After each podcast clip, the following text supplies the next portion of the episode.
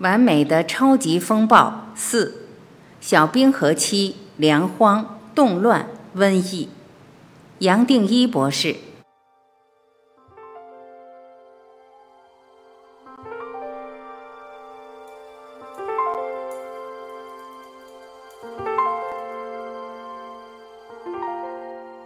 前面提到，小冰河期是在十七世纪的后半，当时无论是欧洲或亚洲。从一般人的记录到官方的文书，都在谈到下雪太久，河水结冰期很长。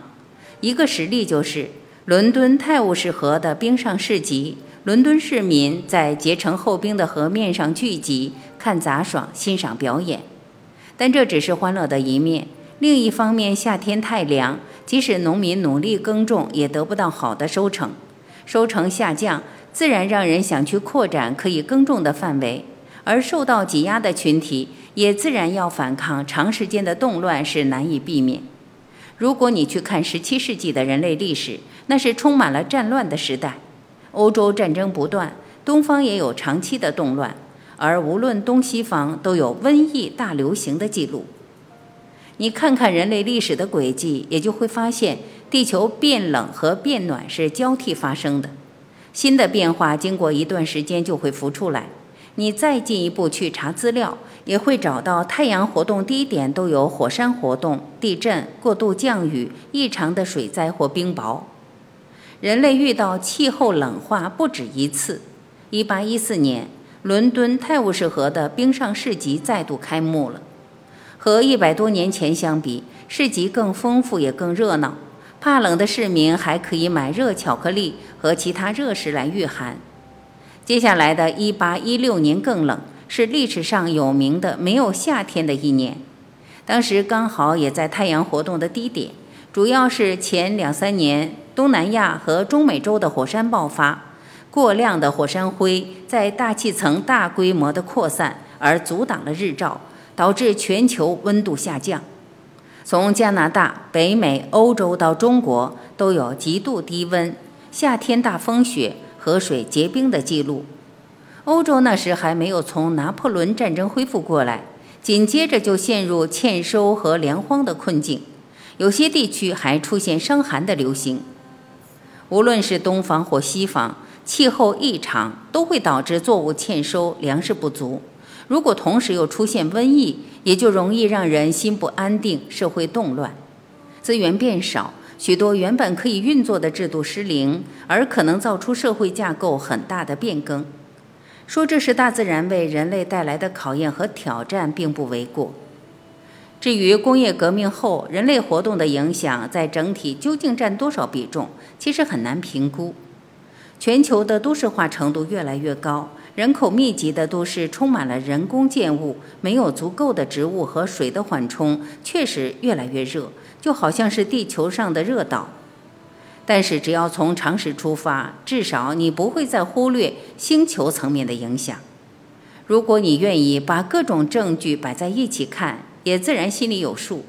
气候的变化到底是往暖化或冷却走，不见得像有些朋友所认为的已经有了明确的结论。我并不是要强调哪一种说法才对，毕竟没有看到结果之前，谁知道？但是我希望用这个实例提醒：想要解决问题，要先跳出现有的框架，不要只是对主流的说法和解答照单全收。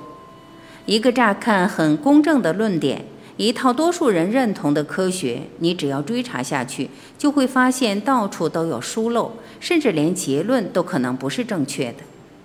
当然，你可能还是会质疑，而从你的经验指出，你住的地方正在干旱。或正有破纪录的高温，不见得像我所讲的需要去担心冷却。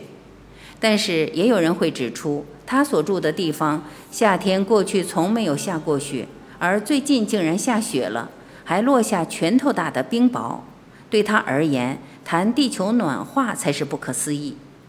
针对这样的争辩，我最多也只能提醒：要谈全球暖化或冷化，不能只拿一个局部的现象来判断。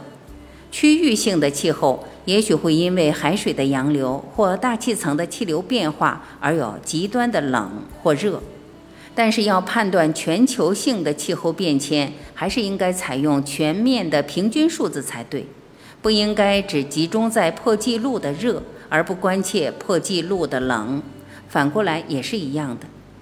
当采用的证据不够全面时，主张暖化或冷却的一方都会认为自己有很具体的证据可以谈。暖化的一方只要有地方出现没有过的高温。包括靠近南美的南极洲半岛的冰在融化，表面海水温度提高，都会拿来证明地球正在暖化。但是主张冷却的人也有他的证据，像是某些地方的海水温度突然降低，南极融冰的区域只是很小的一部分。南极内陆本来几乎是沙漠，只是因为温度很低，冰雪根本不会融化。但近年的雪量是更多，倒不是更少。然而，不管是哪一边所认为的证据，多纳入几个因素来解释之后，也可以拿来支持另一边的主张。一直到18世纪末，人类才有足够多的太阳黑子观察记录，而开始可以归纳太阳活动的周期变化。整个20世纪算是太阳活动的高峰期。到现在，我们在第二十四、二十五个太阳周期之间，有越来越多日子观察不到太阳黑子。太阳似乎要再一次进入活动极小期。从过去的记录来看，在这个时期常有极端的冷和极端的热，气候的变异程度是最大的。在太阳活动的极小期，太阳风偏弱，对地球的保护会降低。地球的磁场本身也在衰退时，外来的宇宙辐射影响也就更大。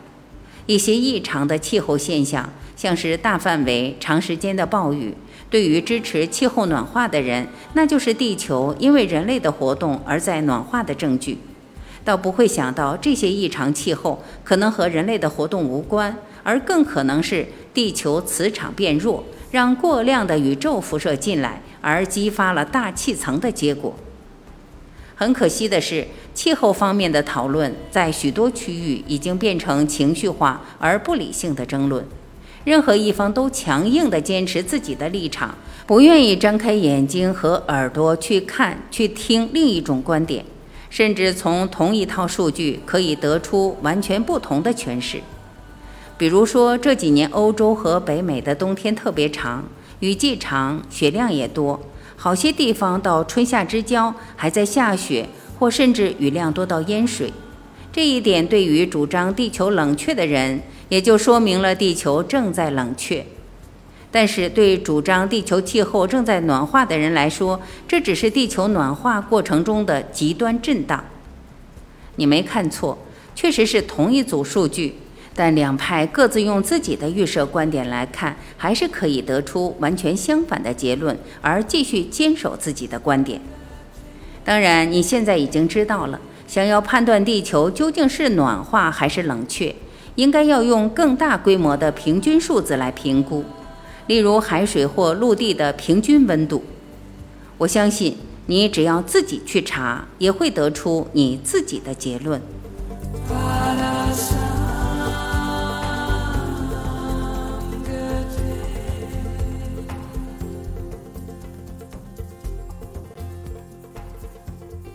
感谢聆听，我是晚琪，再会。